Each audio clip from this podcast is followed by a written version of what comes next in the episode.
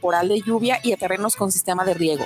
Puede ser sembrados a altitudes que van desde 0 hasta 2.800 metros sobre el nivel del mar. También ofrecemos asesorías sin ningún costo en la compra de nuestros híbridos. Contáctanos a nuestros teléfonos 3334 6653 11 y 3326 7698 29. Semillas JS te ofrece precio, calidad y rentabilidad. Los comentarios vertidos en este medio de comunicación son de exclusiva responsabilidad de quienes las emiten y no representan necesariamente el pensamiento ni la línea de guanatosfm.net.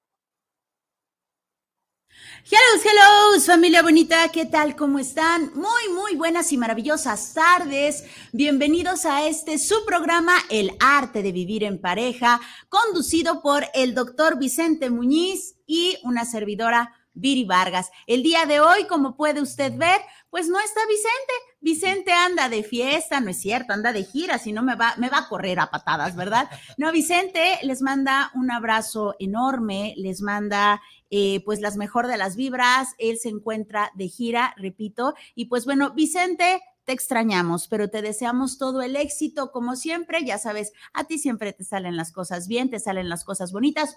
Desde tu programa te mandamos besos y te extrañamos mucho. Y pues bueno, eh, el día de hoy tenemos un tema muy, muy, muy especial. El tema fue pedido precisamente por Vicente, es un tema fuerte, pero a la vez es muy hermoso. Le platico. El tema es cuando los padres tienen que decir adiós. Así es. Eh, por ahí tenemos una creencia medio extraña en donde pensamos que los padres somos enterrados por los hijos, pero no siempre es así.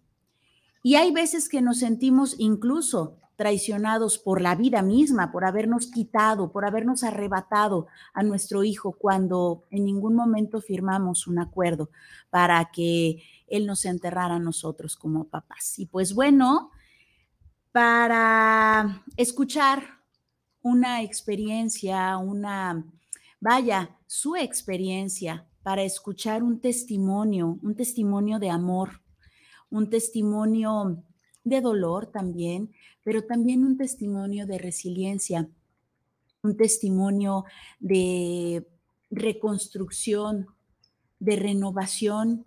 Pues tengo aquí el gusto y el honor de presentarles a un amigo muy querido, compañero mío en la maestría del Centro San Camilo, del Honorable Centro San Camilo. Él es, le platico un poquito, él eh, tiene diplomado en desarrollo humano, tiene diplomado en tanatología por el Instituto Mexicano de Tanatología. Actualmente se encuentra estudiando la maestría en tanatología con una servidora en Centro San Camilo. También él es voluntario del Centro San Camilo hace más de 10 años. También está en los grupos del GAD, que son grupos de ayuda en el... Eh, en el dueño, sí está bien dicho, en el duelo, es que estaba puesto, sí, se me hizo medio curioso. Pues bueno, él es Leopoldo Corona Ansaldo. Bienvenido, Polito, Polito para los cuates, Polo para los cuates. ¿Cómo estás, Polo? Bienvenido. Muy contento de estar aquí contigo, muy, ah, me siento halagado y honrado por, por, esta invitación, aunque un poquito pues con el nerviosito de estar frente al micrófono y, y otro nerviosito también de, pues, de hablar algo de una experiencia que que sí es muy dolorosa, pero para mí ha sido gratificante también, ¿verdad? Nos pone sensibles el tema. Sí, claro, claro que sí, sí, claro que sí.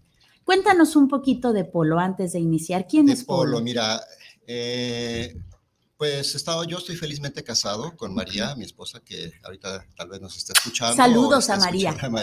Sí, eh, eh, tenemos cinco hijos, ¿sí? es Polo el mayor, que ahorita debería de tener 42 años. Ok. 42, luego hice Francisco Javier, que desde- él vive desde 40 años. Luego sigue Esteban, que se lleva tres años con, con Francisco Javier. Y Miriam del Refugio, que se lleva dos años con su hermano. Ok. Bien. Y después de 10 años nos llegó el piloncito, que es la, la chica que vive con nosotros, ¿verdad? Ok. Entonces Polo, pues el mayor, que fue el niño planeado, deseado, este, muy esperado, eh, pues era, el, el- pues es el que me dio la alta como papá, ¿verdad? Mi Claro. esposa la alta como mamá. Ujú, Y fue el niño muy querido, muy papachado, pues este, también muy cuidado. Eh, yo este, desde que nació le, le decía querubín, era el querubín, ¿verdad? Era el querubín, ya después es el polito, polito y polito y polito, y, y así fue creciendo. Él pues hizo su, su primaria, muy inquieto, eh, estaba ya en sexto año cuando él quiso ser mm, reportero del niño, ¿cómo se llama? Reportero del niño de la metrópoli. Ok. Había un programa de ra- de Radio Metrópoli que, era, que lo conducía Chela de la Vega. Y pues le dije, bueno, pues si quieres, ¿verdad? Yo lo único que hice secretamente fue ponerlo en contacto con ella. Ok. Pero ya él habló con ella y se entendieron muy bien y era reportero del niño de la metrópoli. Era inquieto, era... En el colegio era líder. Ujú, Recuerdo que la maestra de primaria me decía, necesito ponerlo a hacer algo porque en cuanto me doy la vuelta, hasta escribir algo en el pizarrón ya me lo está liderando y está poniendo a hacer mil cosas. Era muy alegre, fue creciendo con, pues, eh, eh, con buenas notas, buenas calificaciones, estuvo en la secundaria, en la Ujú. preparatoria. Y luego quiso él estudiar este, ciencias de la comunicación, pero la economía no nos podía, no nos permitía que fuera al ITESO a, a estudiar allá, entonces Ujú. se dio por psicología en la UDG. Ok. Y estuvo muy contento ahí. Como nosotros habíamos estado en desarrollo humano, a veces platicábamos de, de temas este, relacionados Ujú, y, y nos, pues, yo me la pasaba muy a gusto con él platicando eso. Pero también, este, pues antes en, el- en la secundaria, más bien en la preparatoria, estuvo co- se contactó con un amigo que lo contactó con un grupo de teatro, hicieron teatro, se metió a dar clases de teatro a un colegio, montaron una obra, él participó en varias obras, luego ya en ese tiempo empezó a, a tocar la guitarra, a tocar el contrabajo, a tocar varios instrumentos, no sabía de música, ujú. era muy alegre, le gustaba mucho cantar, aunque era un poco desentonadillo, ¿verdad? Pero yo le decía, bueno, te voy a dar unas clases de solfeo, pero nunca se llegó el momento, ¿verdad? Pero le gustaba mucho la bohemia, la cantada, la guitarreada, todo eso, y, y pues a veces ya se salía con los amigos y que se iban a la guitarreada y esas cosas, ¿verdad? Eh, estuvieron, este, bueno, la Peña Cuicacali de Feliz Memoria, se varias presentaciones ahí, acompañando a algunos amigos, después tuvo la presentación él, le Ajá. gustaba mucho la composición de la, de la, de la, de la música también. Y pues era muy inquieto, ¿verdad? Muy, muy, muy, este, eh, muy alegre también, ¿verdad? Eh, con todos tenía, este, como decíamos en mi tierra, con Malinetate, ¿verdad? Platicaba de todos los temas y de toda Ujú. tanta cosa, ¿verdad? Ok. Y era muy bien aceptado, muy bien querido, muy, muy querido, ¿verdad? Y pues ese era algo así de la semblanza de Polo que, que sí, sí lo extrañamos, ¿verdad? Sí, lo Claro, extrañamos, por sí. supuesto. Sí, mira, y, y, este, pues hasta la fecha, eh, él murió hace 19 años. Hace 19, 19 años de sí, su pérdida. de su pérdida, sí. Ok. A la fecha, en el colegio donde él estudió, las nuevas generaciones no lo conocieron, sobre todo los maestros, pero hablan de Polo. Claro. Ahí van transmitiéndose pues, que Polo hacía esto, que Polo hacía el otro. Y hace tiempo, hace unos siete años, me encontré con dos este, psicólogas que habían estado ahí en el, el- el colegio donde él estudió. Y cuando yo me presenté, ¿tú eres el papá de Polo? Sí. "¿Ah, ¿Lo conociste? No, pero como si lo hubiera conocido. Porque en el colegio todo el mundo nos habla de Polo. Sí, claro. Y aquí es donde nos damos cuenta, Polo, de esta trascendencia. Que sí. nosotros no morimos, no morimos, no, morimos, nos sí. vamos del todo. Está esta trascendencia, Sí, ¿verdad? Sí, sí. Polo, ¿cómo te enteras de la muerte de tu hijo? Bien. Polo había ido a Tijuana a hacer un trabajo de de la empresa donde él estaba trabajando. Estuvo toda una semana allá. Entonces, eh, pues terminó su trabajo un viernes, se fue un lunes. El, el viernes él regresaba. Eh, nada más que eh, pidió, le pidió permiso a su jefe de que el sábado él se fuera a Ensenada a pasar el día 10 de mayo con mis hermanas, porque ya viven varias de mis hermanas. En ese viaje iba, eh, se iba a venir mi mamá con él para que se quedara en Ensenada pero mi mamá no le permitió al doctor trabajar, de, este, viajar por, por, por, este, porque se había estado un poco enferma unos días antes. Okay. Entonces fue. Y ya pasó el, el, este, el domingo con mis hermanas, el, la, el, sábado, perdón, el sábado y el domingo en la tarde ya regresó.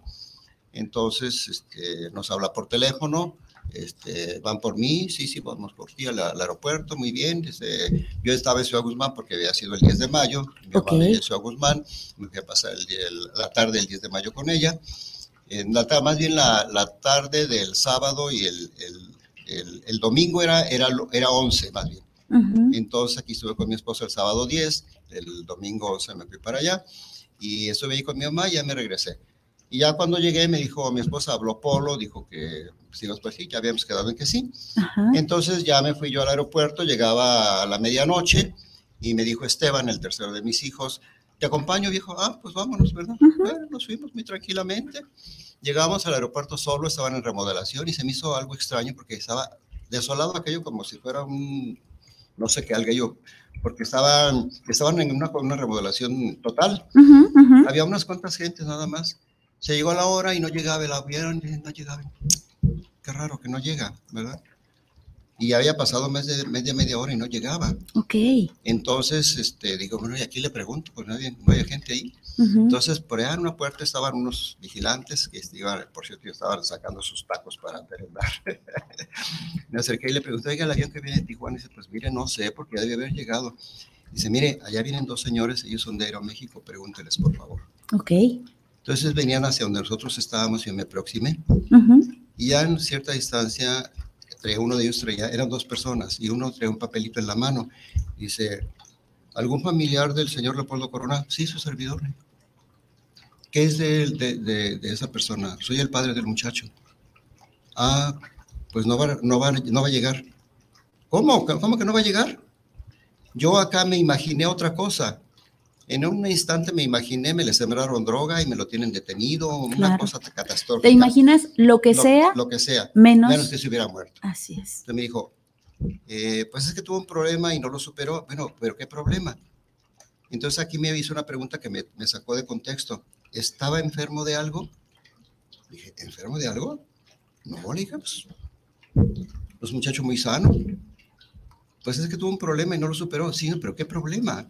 Claro pues es que es un problema que no lo superó, ya no vive. En ese momento mi hijo me abrazó y entendí yo, ¿no? Y empecé a gritar. Claro. Le grité a Dios, Señor, ¿qué quieres de mí? ¿Qué quieres de nosotros? Yo quería que, que se cayera el aeropuerto, que se cayera el mundo, que se pararan los aviones, que se paralizara la, eh, el mundo, la historia. Y dije, no, no, ¿qué es esto? No es posible. Claro. Hace tres horas habló. Estaba bien. Entonces, ¿qué, qué es lo que, qué, ¿qué, es lo que pasa? Algo que no podía creer. Por. Que no me cabía aquí.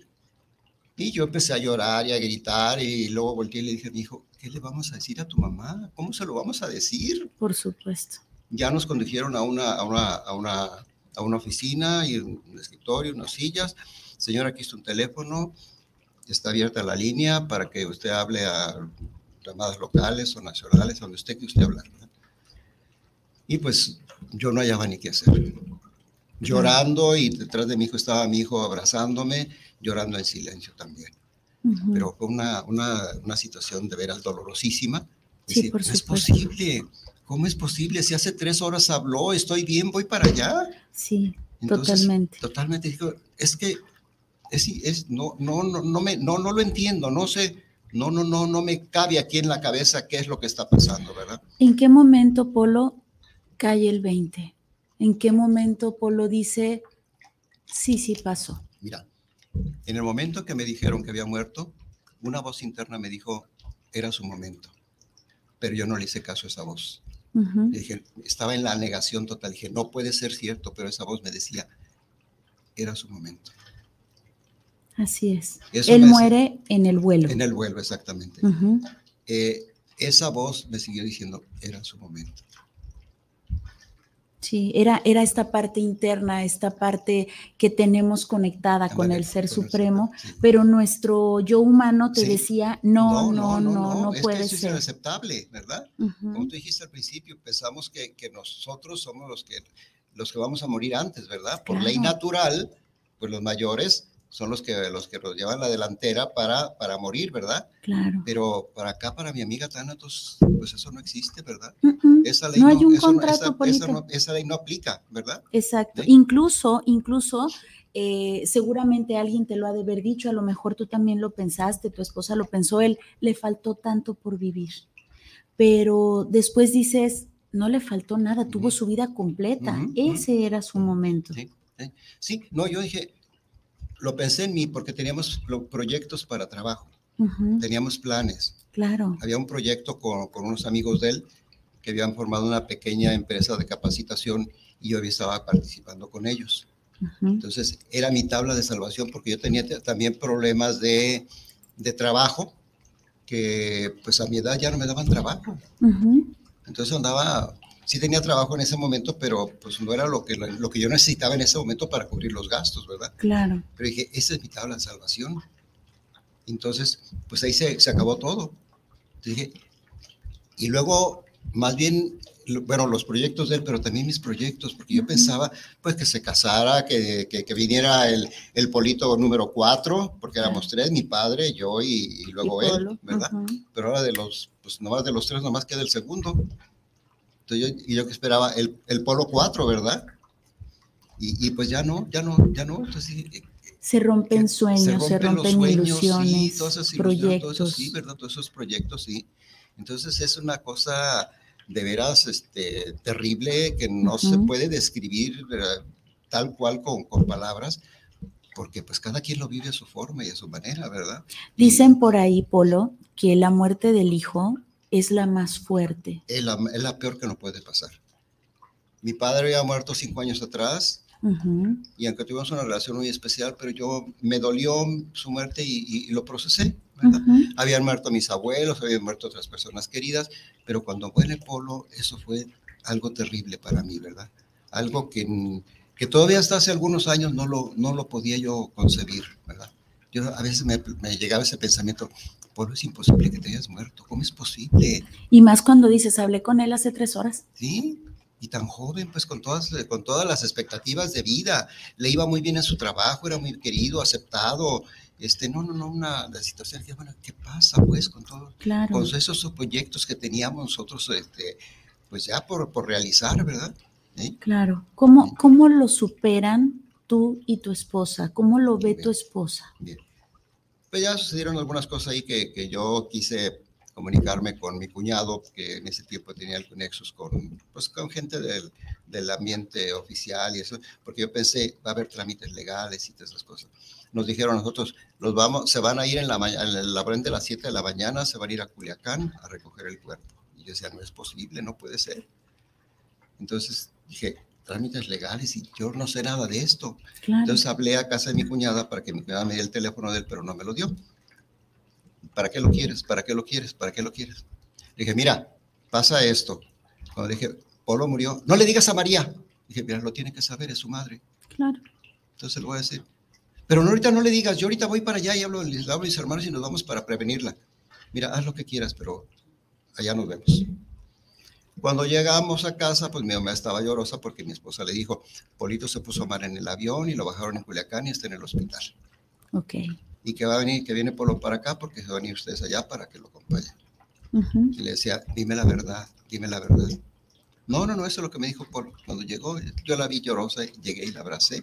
Dije, efectivamente, Polo ya murió. Nos desbordamos. Yo, que había desbordado, ya tenía horas llorando como plañidera. Este, pues nos abrazamos, ella también lloró un poco y retomamos un pacto que habíamos hecho años atrás. Eh, años atrás mi papá este, había salido de la casa, no lo encontraban y sabíamos que estaba enfermo. Y lo andábamos buscando y no lo encontrábamos.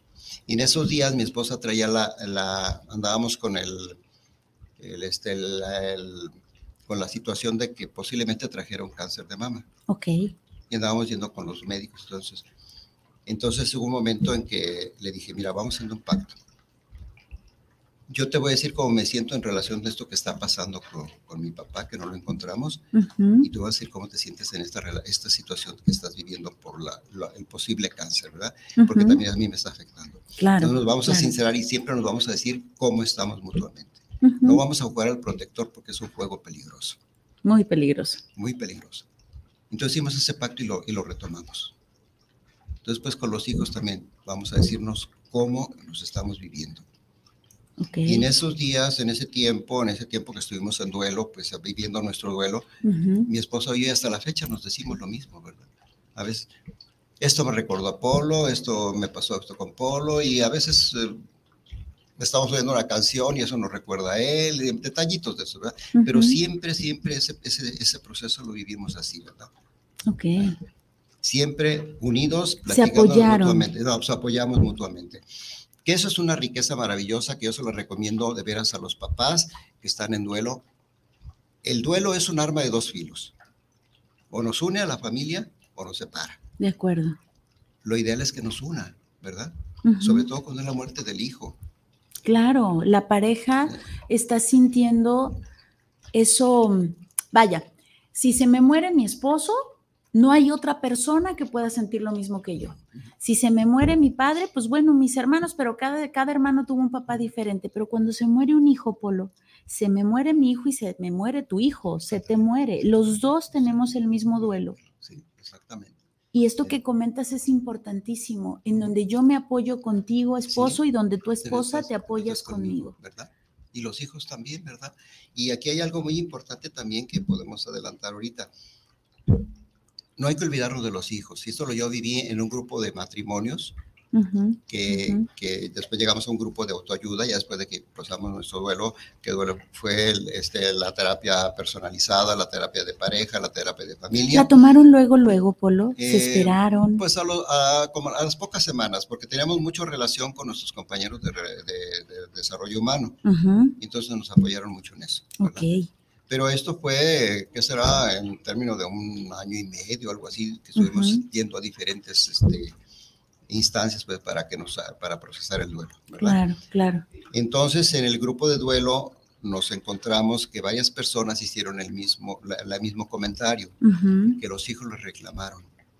Dijo, a ti se te murió tu, tu- tu hijo, a mí se murió mi hermano y se me murieron mis padres porque mis padres no me hacen caso.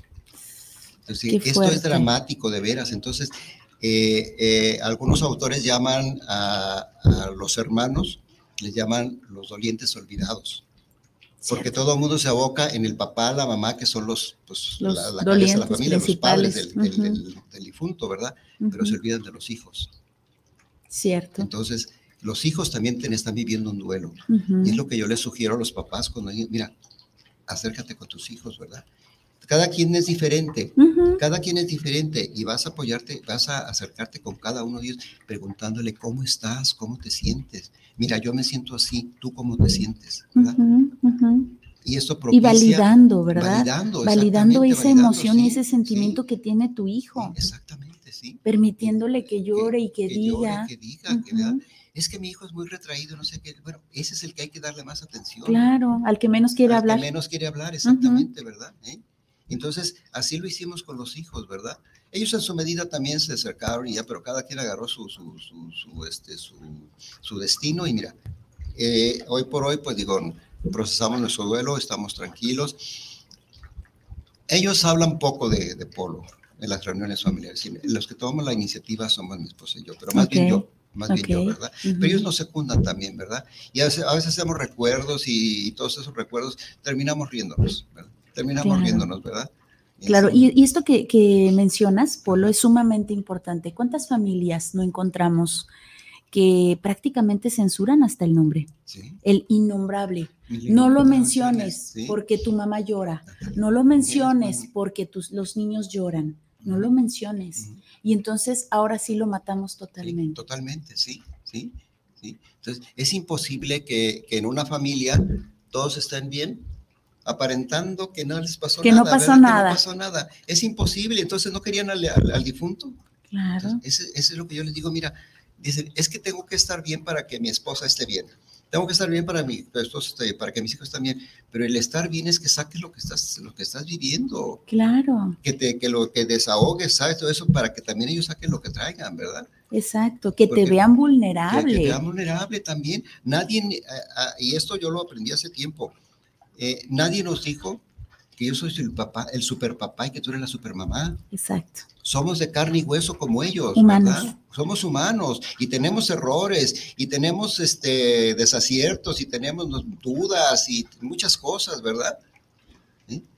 Y ellos de niños, pues claro que nos creemos, mi papá es el lo puede todo, mi mamá lo puede todo, ¿verdad? Mi mamá lo puede todo, ¿verdad? Claro. Pero hay que mostrarnos tal como somos, ¿verdad? Tenemos todo el derecho de sentirnos débiles, de que nos vean que nos tiramos al piso, que, nos, que estamos muertos de dolor, ¿verdad? También, claro. ¿verdad? Y, y, y eso es un aprendizaje para ellos también. Sí, porque a final de cuentas están aprendiendo para las futuras pérdidas. porque no estamos exentos de que al rato se pueda morir alguien, más, o incluso esas personas que ahorita te están consolando. Así es. ¿Verdad? Sí, así es. Sí, totalmente. Y, pues eso fue, estuvimos pues eh, en esas terapias, fuimos a terapia, ya después fuimos al grupo de autoayuda en el duelo con, un grupo de matrimonios que hicimos una hermandad muy bonita. Ok. Eh, en ese tiempo, cuando yo estuve trabajando pues mi, mi proceso de duelo, que digo, fuimos a terapia este, de, pareja, terapia personalizada, de familia, empecé a retomar yo mi vida. Dije, yo, yo, yo quise morirme con Polo. Claro. Yo quise morirme. Yo digo, esta mugre vida no tiene caso de vivir aquí. Y yo quería morirme, tal cual, yo quería morirme con él. Yo quería morirme. Sin embargo, pues me empecé a retomarme a ver, pero, ¿qué está pasando? Hay todavía cuatro hijos en etapa formativa. Sí. En etapa formativa. Todavía la, la más chiquita estaba apenas en primer año de primaria. Uh. Entonces, mis hijos estaban en, en, en, la universidad. el, el, el, mayor, pues ahora el mayor, el segundo, pues él está, se, se, metió a la vida religiosa y estaba todavía en formación. Afortunadamente no nos costaba económicamente, pero sí, pues había que darle el apoyo, el, apapacho, la, escucha. Ropa, muchas cosas, ¿verdad? O libros, qué sé yo. Entonces necesitábamos también economía. Dije, bueno, necesito trabajar también, retomar mi vida y está una esposa.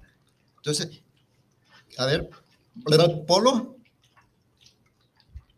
retómate a ti mismo, saca la casta, saca la casta y como los toros de Lidia, ¿verdad? Uh al castigo y vámonos, ¿verdad? Vámonos, vamos a ver la, la, vida de, y la muerte de cara, de, digo, a ver la, de, de, cara la vida y la muerte y vamos a, a, a resurgir de aquí, ¿verdad? A renacer como el ave fénix. Entonces, tu motivo, Polo, fue el amor hacia tu familia, el amor a tu familia, a tus hijos, a tu esposa. Ese es el motivo por el que Polo decidió vivir. Porque cuántos papás, qué bonito que lo mencionas, porque cuántos papás de verdad dicen, sin mi hijo ya no quiero vivir, porque así te sientes.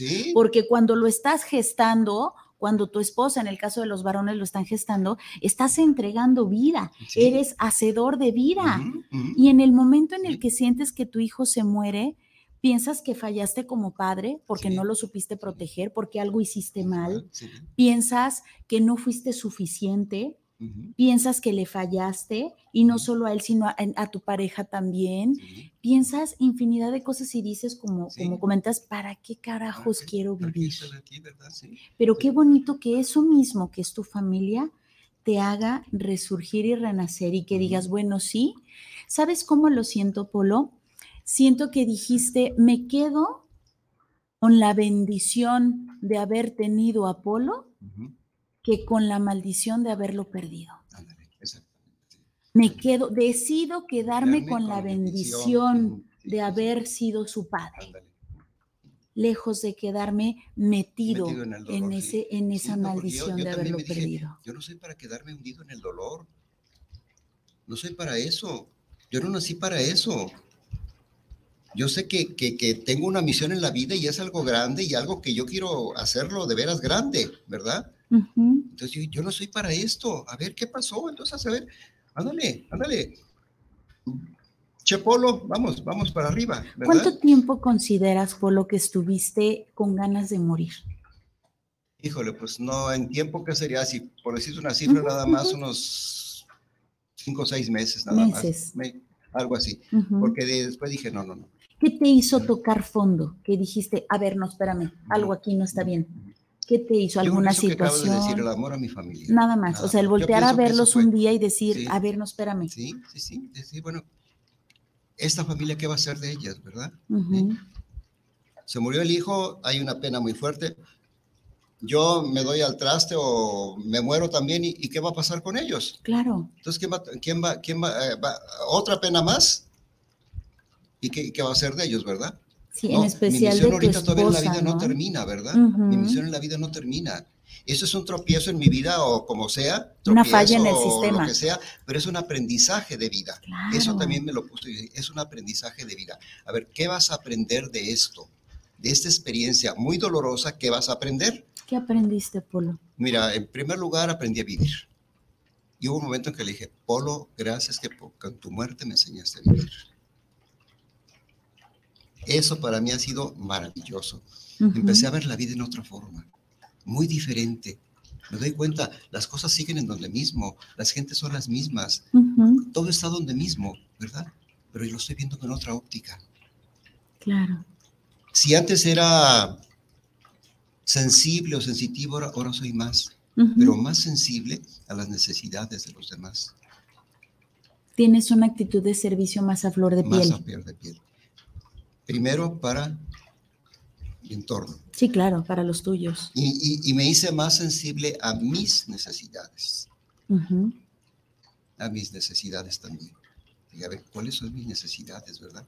Claro.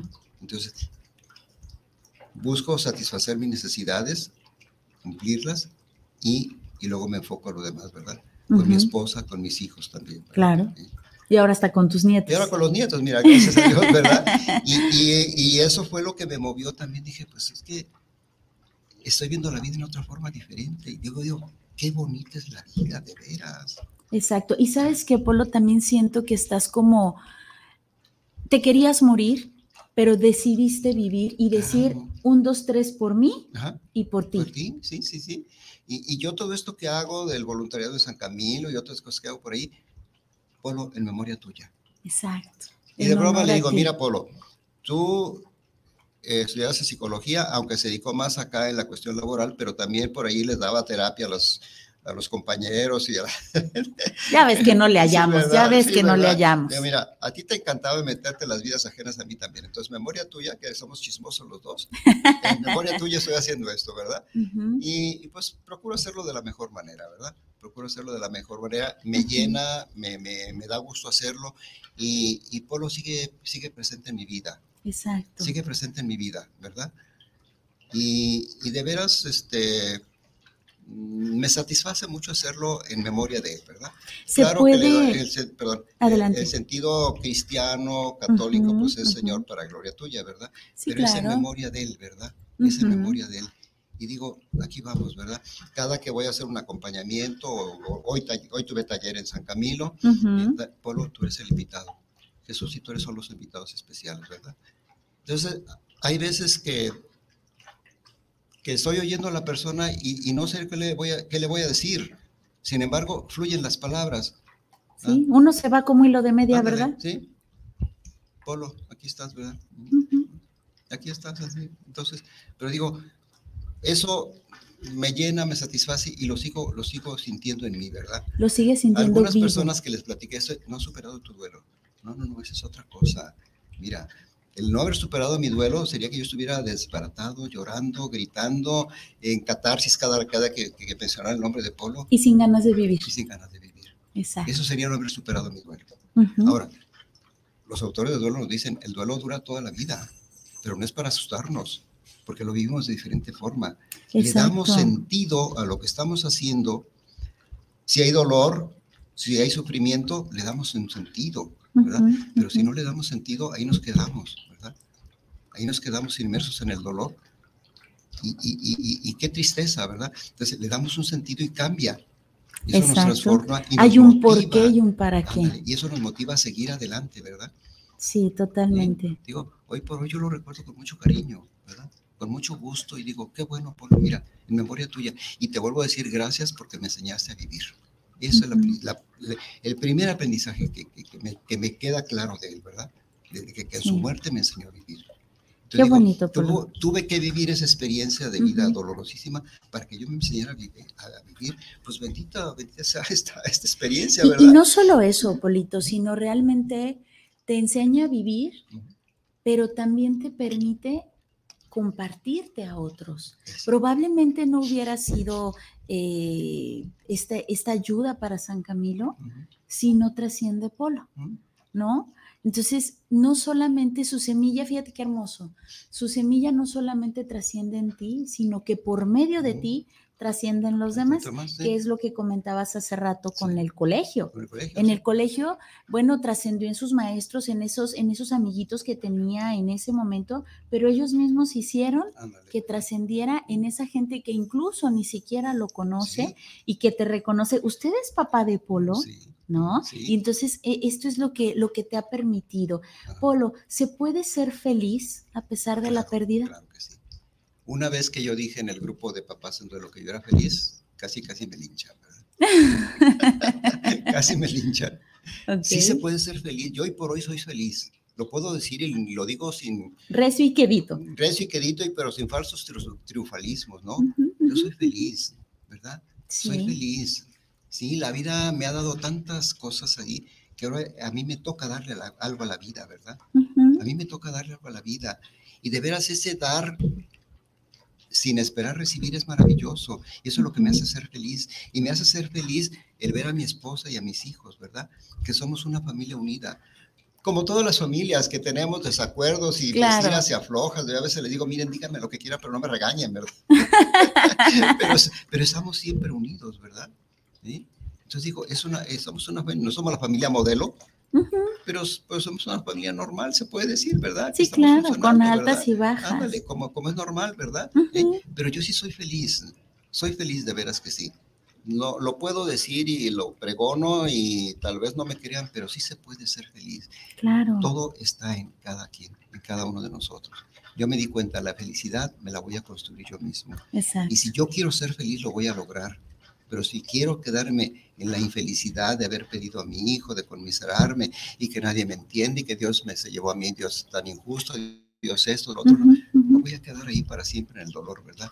Y digo, qué tristeza, es una vida echada a perder. Claro. No, no, no. A mí, mira, eh, en un grupo juvenil que yo estuve, eh, que lo fundó el misionero del Espíritu Santo, él nos hacía en el grupo una experiencia de fin de semana que se llamaba Brigada de Renovación Cristiana. Era un, retiro de, un fin de semana en donde nos motivaba para los muchachos de ese tiempo, de los años 60 y 70, pues a motivarnos a buscar un ideal en la vida, lo que queríamos hacer en la vida y nos motivaba mucho. Y el, último día del del, este, del retiro, ya para despedirnos, nos motivaba con un poema que se llama Excelsior. Ok. No recuerdo quién es el autor, pero es un poema bellísimo. Y es narra a un joven que va a subir a, a este, los Alpes suizos, por allá en, las montañas, va a subir. Y él se fija en la mente, que llevaba en la mente, y dice, Excelsior, siempre más alto, más arriba. Porque él llevaba en la mente yo nací para crecer, para conquistar las alturas, para llegar a las alturas. Excelsior más arriba, más alto, siempre más alto adelante. Nos lo, declamaba con una, con una, con mucha, pues con mucha pasión, así que contagiaba y a mí se me quedó grabado eso, ¿verdad? Yo nací para luchar, nací para la vida, para lograr algo, para llegar a la cima. Claro. Entonces, ánimo, más alto, más arriba más alto, más arriba. Eso me, también me recordaban esas palabras y eso fue lo que también me hizo resurgir para decir, aquí estoy, ¿verdad? De una manera o de otra, chueco derecho. No soy el, no soy el héroe de, no sé, de mil batallas, ¿no? ni, me, ni me comparo con ningún héroe ni nada, ni, ni, ni presumo de que soy el mero chicho de los chichos, ¿verdad? Soy un simple ser humano que quiere superarse, que quiere vivir su vida de la mejor manera que decidió vivir. decidí vivir mi vida de la mejor manera a pesar de la experiencia dolorosísima. Hace siete años murió mi madre, me dolió muchísimo, pero yo con ella viví un, duelo anticipatorio de seis años. que fue maravilloso, que fue maravilloso. Y, y, cuando ella murió me dolió y me sigue doliendo su muerte, pero yo estaba en paz con ella. ¿eh? Sí, y esa es como una muerte anunciada. Ándale, y la de Polo fue una muerte, una muerte repentina porque le dio un paro cardíaco fulminante en el avión. Sí, y la manera, todo, todo fue sorpresivo. Entonces digo, este, pues aquí estoy, sigo en esa lucha, en ese, en ese conquistar cada día algo, algo nuevo, ¿verdad? Con esas ganas de vivir. lo siento, Polo, me lo transmites, de verdad inspiras, inspiras. Muchísimas gracias. qué belleza la vida, de veras, ¿verdad? Hay muchas cosas negativas, claro que sí, ¿verdad? Pero no todo es negativo en la vida. Y, yo decido, yo decido con qué parte me quedo, porque hay cosas muy feas, terribles, pero también hay cosas hermosas y maravillosas. Entonces, no, no voy a ocultar la parte fea y terrible, pero decido observar, enfocarme en esta parte hermosa.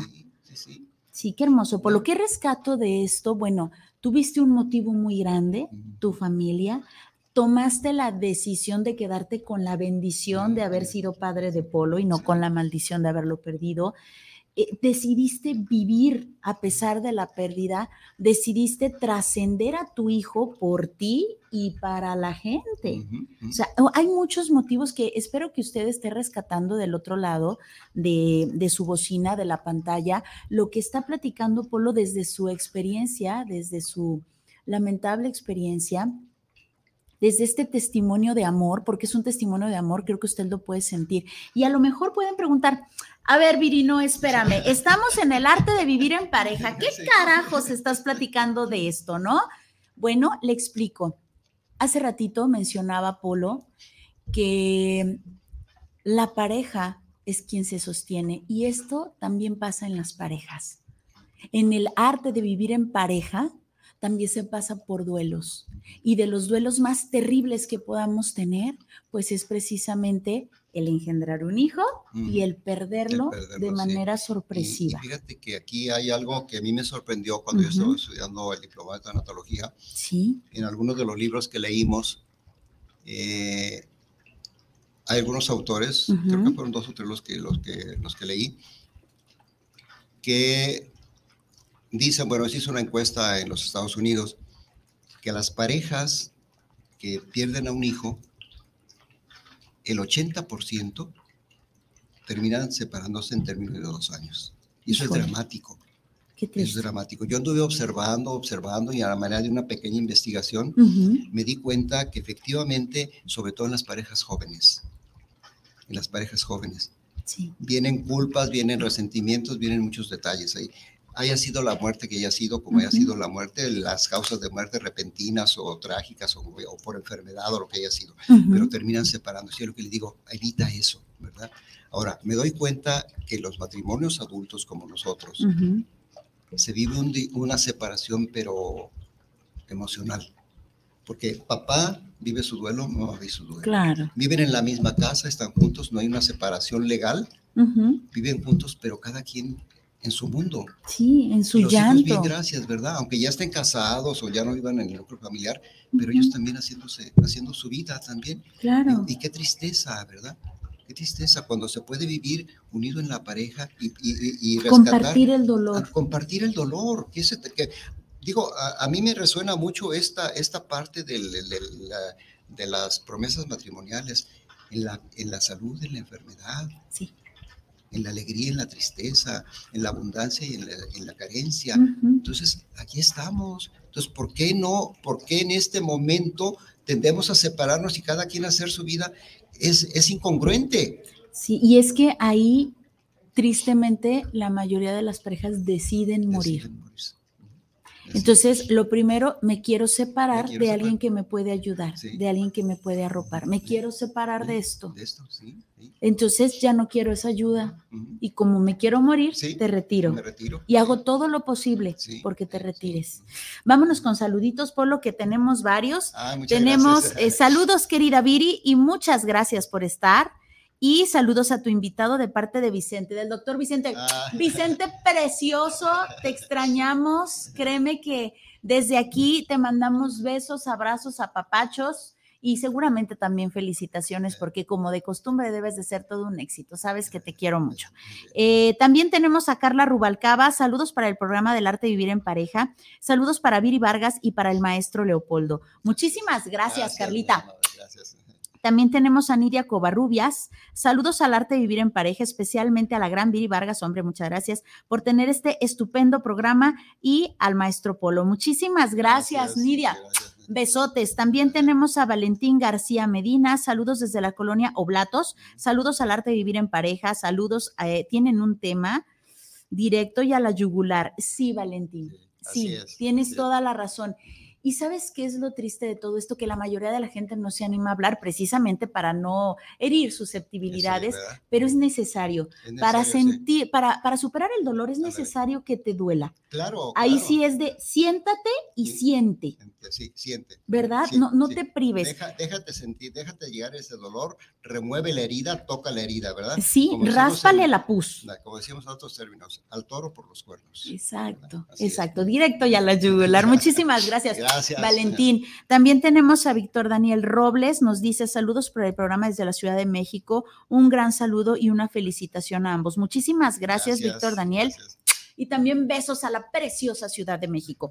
También tenemos a Héctor Flores, saludos al arte de vivir en pareja, saludos especiales por tener este gran programa, una felicitación para Viri y al profesor invitado. Muchísimas gracias, Héctor. También tenemos de este lado a Magdiel Mac, precioso. Besotes, nos dice saludos cordiales, Viri Vargas, saludos al ausente eh, y al ausente presente, doctor Muñiz. Así es, ausente presente, porque al final de cuentas este es su programa. Ah, y mire, acá lo tenemos en el monitor con su número telefónico. Llame ya. Eh, también tenemos a Ibis Divis Preciosa Ivania, nuestra queridísima tan amiga. Nos dice, ay, mi polito tan chulo. Besos y abrazos enormes a los dos. Gracias, Polo, por compartir tu dolor y la forma en cómo saliste adelante. Sé que a muchas personas les va a servir tu experiencia. Gracias, querida tan amiga, te quiero muchísimo, ya gracias, sabes. amiga, gracias. ¿Algún saludito en especial, Polito? Pues eh, yo creo que a todos nuestros compañeros de, la maestría y a las amistades, familiares, amigos que les mandé la, la, liga. La liga, espero que se lo hayan escuchado y pues este si no lo escuchan en repetición, tú no te preocupes. Y este, pues espero no haber este, causado algún trastorno por ahí en alguien, ¿verdad? no, al contrario, Pelito, de pues, verdad es, de gran ayuda. Algo que, pues da para mucho también, ¿verdad? Sí, no, bueno, tendríamos mucha tela de dónde, cortar, ¿verdad? Sí, definitivamente. Por haberme invitado. Bueno, eh, sí, precisamente estamos ya en la recta final, Polo, estoy checando si tenemos por acá, por acá, por acá no, ya no tenemos nada de este lado. Muy bien, porque luego me reclaman, Polito, de verdad. Luego me dice mi mamá sobre todo. Bueno, saludos de una vez a mi mamá, porque diario me dice, te mando saludos y no me manda saludos. Mami, preciosa, te quiero muchísimo. Le mando saludos. Así es. Eh, precioso Polo, cuéntame, ¿con qué te quedas y con qué quieres que se quede el público? Mira, me quedo pues con la satisfacción de haber hablado de esto que, que, que no, lo, no, lo, no lo evado. Cuando me piden que lo hable en una forma, pues, este, tranquila, formal, no, no, no por morbo, cuando la gente viene a ver, ¿y cómo fue? ¿Qué, qué, qué, no, no, no. En una forma, pues, que puede, que puede, puede ser de beneficio para alguien, ¿verdad? Claro. Me quedo con esta parte, pues, la invitación de, de agradecimiento de que pude expresarlo, ¿verdad? Mm, aunque no se me quebró la voz, pero la boca la traigo reseca. Ya hay agüita, Polito. Por eso estoy tomando agüita. sí, te entiendo. Y pues lo que yo les quiero dejar al público es, este, sobre todo a los papás, este, no se enganchen en su dolor, no se queden clavados en su dolor. Pidan ayuda. Es necesario levantar la banderita que diga auxilio, necesito ayuda. Hay que tener esa humildad, esa humildad de decir, necesito que alguien me ayude. Y, acercarse con el, con el cónyuge, ¿verdad? ¿Cómo estás? Yo estoy así. Y con los hijos también, ¿verdad? Entonces yo los invito a estos papás que se rehuyen, que, que, dicen, no, mejor ahí, ahí, a ver qué pasa. Yo todo se lo dejo a Dios. No, el tiempo lo cura todo. No, no lo cura todo. Yo necesito hacer algo en el tiempo y Dios me deja mi parte a mí también, ¿verdad? Entonces, no evadan, háganse el ánimo de, tomen la decisión de decir, quiero sanar esto, ¿verdad? Sí, Ahora, claro. si hay un, un este, si toman una terapia este, en pareja, esa es muy, muy, muy, muy sano también, ¿verdad? Aunque también a veces hay que hacerla en, en lo, en lo personal, ¿verdad? En lo personal. Yo por ahí tengo en mente, y ya pues avancé mucho en eso y tengo por ahí todavía que no he terminado un taller para papás, pero para los dos, Ok. para los dos, ¿eh? Para los dos.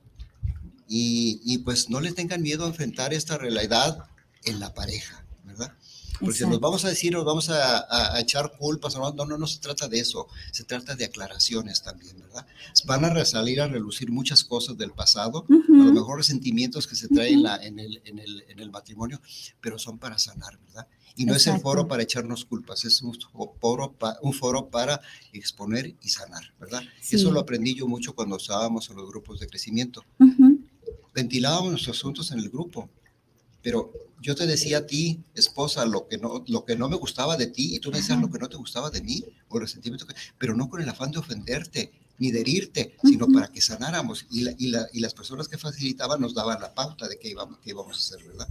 Así es. Y justo esto que dices, Polito, es precisamente a lo que se dedica el, el- el conductor del, de este programa, El Arte de Vivir en Pareja, el doctor Vicente Muñiz, que si usted tiene una situación en donde de verdad necesita terapia de pareja, llame al 33 31 28 44 43, simplemente con el mejor terapeuta de parejas, el doctor Vicente Muñiz Juárez, que pues bueno, insisto, es el conductor de este programa.